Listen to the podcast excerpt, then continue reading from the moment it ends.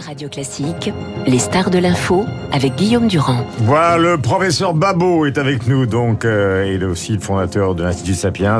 Olivier Babot, bonjour. Alors évidemment, euh, on vient d'écouter le raisonnement intéressant euh, et nécessaire de Guillaume Tabar, mais je voudrais simplement, avant qu'on développe les questions économiques sur l'évolution de la notion du travail chez les Français, quelques échos de cette nuit, parce que les Français qui se lèvent ce matin vont peut-être les découvrir. Ces échos, par exemple, la présidente de l'Assemblée nationale, tout ça vient euh, grâce euh, au travail de Victoire Fort et de Chloé Juel. Écoutez. Est-ce que vous croyez que nous allons passer 15 jours comme cela dans l'hémicycle?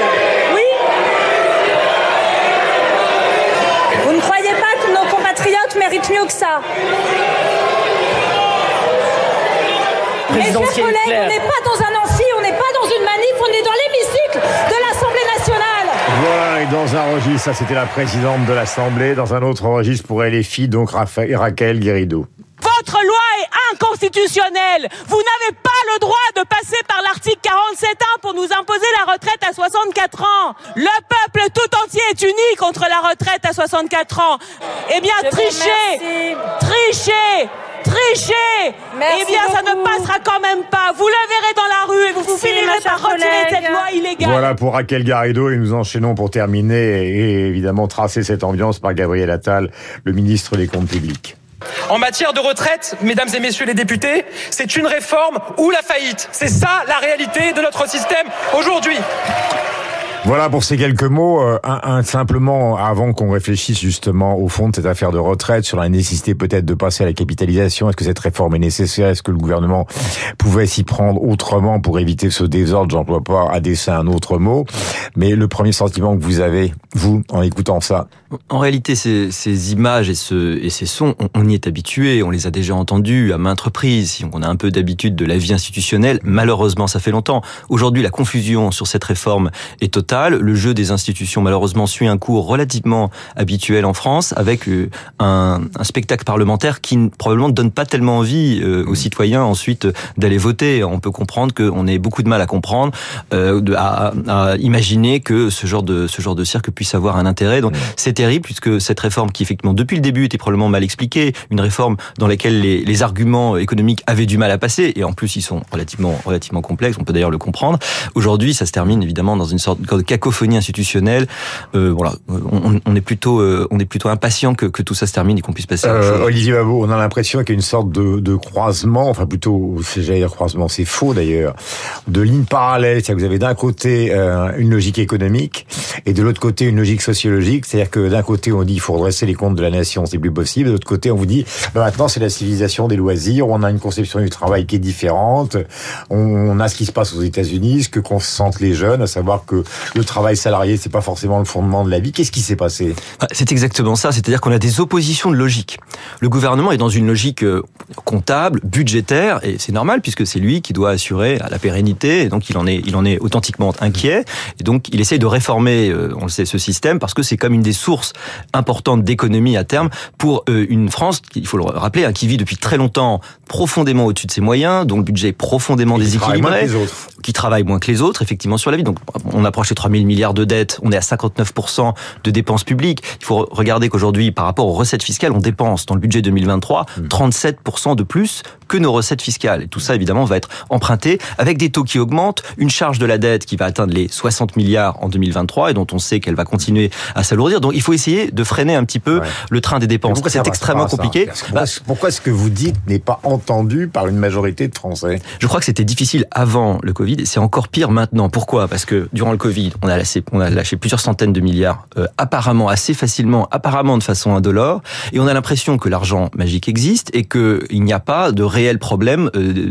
d'égalité. Alors quand vous mettez, en particulier les économistes, devant le problème réel euh, bah, de l'impasse budgétaire, bon, la réponse c'est les taxes doivent être augmentées. Alors elles doivent être augmentées sur les plus riches, sur les moins riches, à, à- à différents niveaux, euh, je pas, sur les successions, il y a plein de niveaux, mais l'idée c'est, de toute façon, on peut toujours s'en sortir en augmentant euh, un système de prélèvement qui quand même aujourd'hui est, à dit Gabriel Attal 44% de prélèvement. Oui, obligatoire. Gabriel Voilà. Attal, cette nuit, a dit taxer, taxer, taxer. Vous n'avez plus que ça comme obsession. La, la réalité, c'est qu'on est quand même au taquet de la plupart euh, des impôts euh, pour pour tous les niveaux, les entreprises et les, particuliers. hein. Chiffres, euh, je rappelle que vous avez fondé cet institut Sapiens. Chiffres, on travaille moins. Alors, il y a des gens qui dites c'est pas vrai, puisque notre productivité est plus importante. Le chiffre qui, à votre avis, est frappant et qui est incontestable. Ah, ce qui est vrai, c'est que par exemple, si je me trompe pas, un Portugais à la fin de sa vie, il aura travaillé 12 000 heures de plus euh, qu'un Français.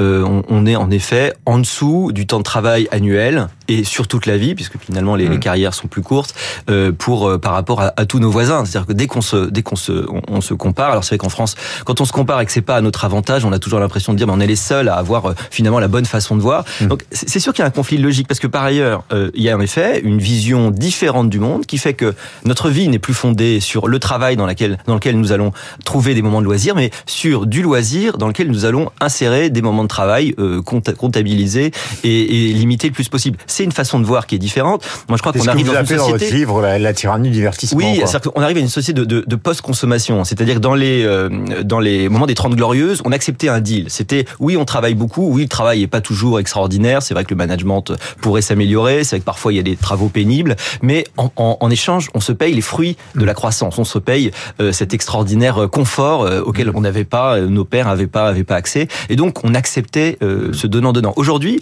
on a ce confort. On est né dedans. On trouve normal, on l'estime comme un dû, et donc on veut l'avoir, mais on n'estime pas qu'il faille travailler en échange. Je crois que c'est un, un changement, un changement de mentalité. Mais Olivier, c'est de la schizophrénie, ça.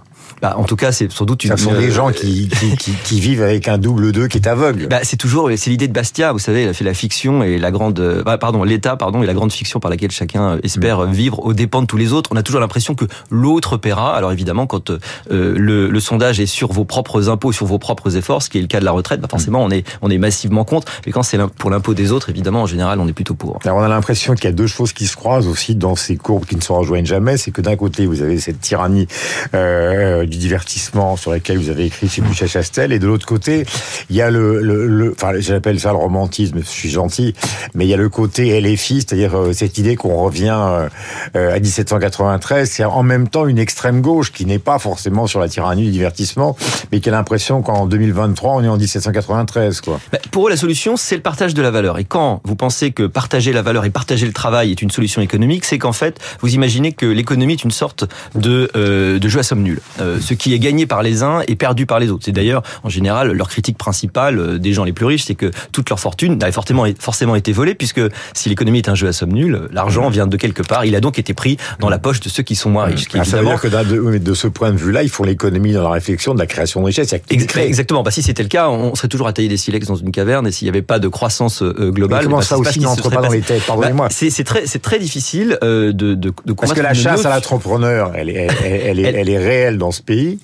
Et, et s'il n'y a pas, enfin, c'est pas, l'État qui crée des richesses. On a un pays qui est plus marxien économiquement que schumpeterien. C'est-à-dire qu'il croit très peu finalement au rôle de l'entrepreneur. Il le tolère, mais à peine. Mm. Il le tolère s'il peut en être une, une vache à lait universelle, mais, mais euh, il est plutôt euh, fondamentalement dans cette idée que on est sur des rapports de force, bah, pour des raisons, euh, pour des raisons de culture économique, euh, de, euh, de sensibilité depuis très longtemps, et donc on est en France dans une vision profondément différente de, de, de beaucoup d'autres pays du point de vue de l'économie, donc une, un regard différent sur l'entrepreneur, sur la mm. création de valeur, sur le rôle de l'entreprise et, et, et, sur et sur les aussi les inégalités, puisque on est obsédé chez nous par les inégalités. Et le plus drôle, c'est qu'en fait elles ont profondément diminué depuis 1975. Chiffre. mais bah, j'ai pas le chiffre exact, mais alors depuis 2000, euh, elles sont en tout cas stables. Alors ce que ce que j'ai comme chiffre en revanche, ce que je peux vous, vous dire et ce que les Français savent pas assez, c'est qu'on a le système le plus puissamment redistributif du monde. Les 20% les plus pauvres augmentent de niveau de vie grâce à cette redistribution, leur niveau de vie de 61%, et les 20% les plus riches baissent leur niveau de vie de 21%. Donc mmh. ce système de redistribution, il existe déjà, les riches sont déjà taxés mmh.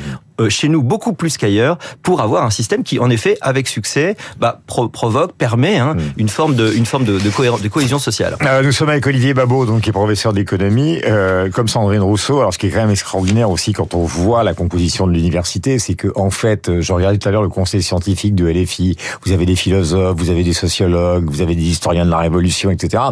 Euh, mais là, je prends quelque chose de plus sérieux, c'est les économistes comme Gabriel Avion à Harvard. Vous avez des économistes mmh. comme Jean Tirole, prix Nobel d'économie, Daniel Cohen que vous connaissez, qui a, qui a été longtemps prof d'économie, euh, euh, si ma mémoire est bonne, à Polytechnique ou à l'école normale. Mmh. Euh, en fait, là aussi, euh, j'allais dire qu'entre vous, du côté des sérieux, vous n'êtes pas d'accord. Oui, et ça n'aide probablement pas les gens qui écoutent, puisqu'ils peuvent écouter les économistes de, de, de plein d'avis. Alors, euh, vous savez ce que disait Churchill, hein, quand je veux deux avis, je fais venir deux économistes. Quand je veux mmh. deux avis différents, je fais venir deux économistes, sauf si l'un est Keynes, auquel cas j'ai trois avis. Mmh. Et, effectivement, euh, c'est très compliqué d'avoir des gens qui, qui s'entendent. Pourquoi? Bah, L'économie est une science qu'on pourrait, qui est plus du côté de la science molle que de la science dure. Et puis parce que les prévisions, par exemple, en matière de retraite, elles reposent euh, sur des hypothèses. Les mmh. hypothèses en matière d'évolution de la productivité, de la démographie, du taux d'emploi, euh, de euh, évidemment de la façon dont euh, les, les, conditions extérieures se font, des dépenses publiques. il y a évidemment des, des, des taux d'intérêt. Enfin, il y a plein de choses qui vont rentrer dans l'équilibre final du système de retraite. Alors, par exemple, le corps,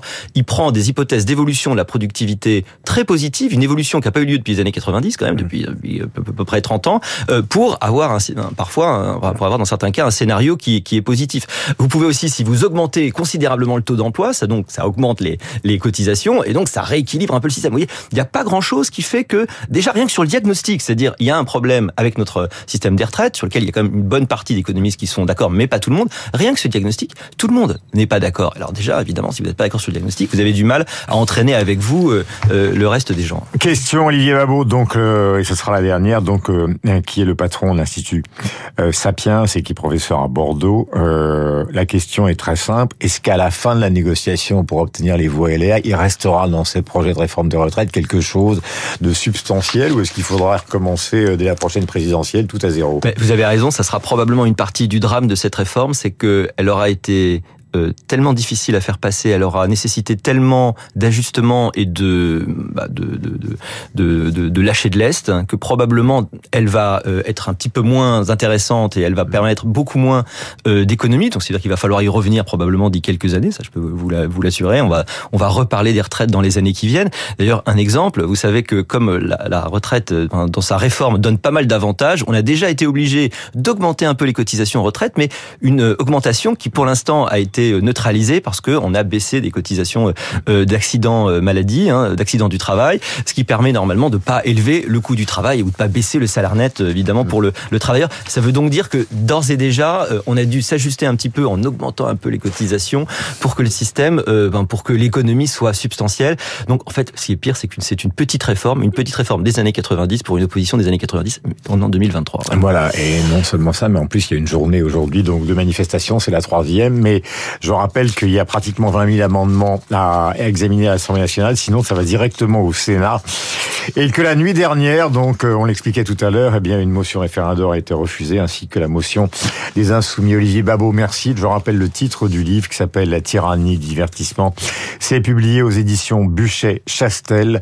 Euh, nous étions en direct, nous allons continuer avec la revue de presse de David Abiquière. Merci mille fois.